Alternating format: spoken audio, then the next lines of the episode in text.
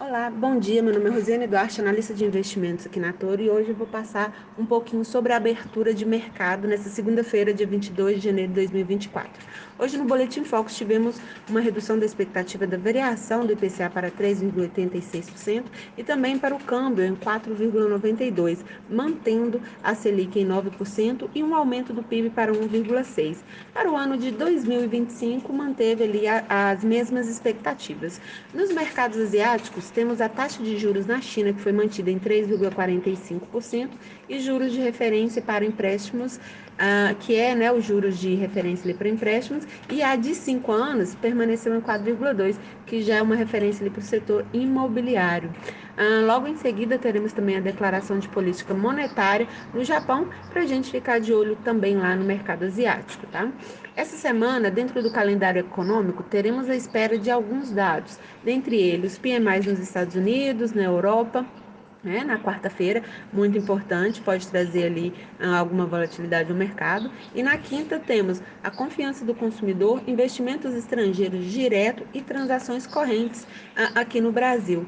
Ah, nos Estados Unidos, o PIB, né, vai, teremos a divulgação do PIB lá e o tradicional pedido de subsídio de desemprego, de seguro-desemprego. Uh, mas o mercado ele estende seus olhos aos dados do PCI que será divulgado na sexta-feira dessa semana, dado esse que mede ali nos mostra a evolução de preços dos bens e serviços adquiridos por consumidores norte-americanos para fins de consumo, excluindo, claro, alimentos e energia considerados mais voláteis. Uh, também divulgado oportunamente na mesma data os gastos pessoais, já esse indicador aí, né, dos gastos demonstra a variação no valor total de gastos pelos americanos de bens e serviços. E como sabemos, o consumo é o maior componente do PIB, representando ali em torno de 2,3%, né? Esse dado, como eu acabei de informar, é muito importante para o crescimento econômico.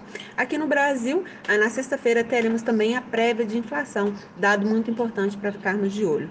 Já as bolsas mundiais operam ah, no campo positivo e aqui no Brasil a gente observa o principal índice trabalhando em ligeira estabilidade ah, no momento, o petróleo cotado ah, agora a em torno de 78 dólares e o minério de ferro ali subindo em torno de 0,53%. Já as taxas de juros americanas seguem ali no patamar de 4,09% e os juros aqui no Brasil, nesse momento, as curvas ali em ligeira estabilidade. Já o dólar cotado nesse momento a 4.952 pontos. Esses são os principais destaques de hoje. Tenham todos um bom dia, contem sempre conosco.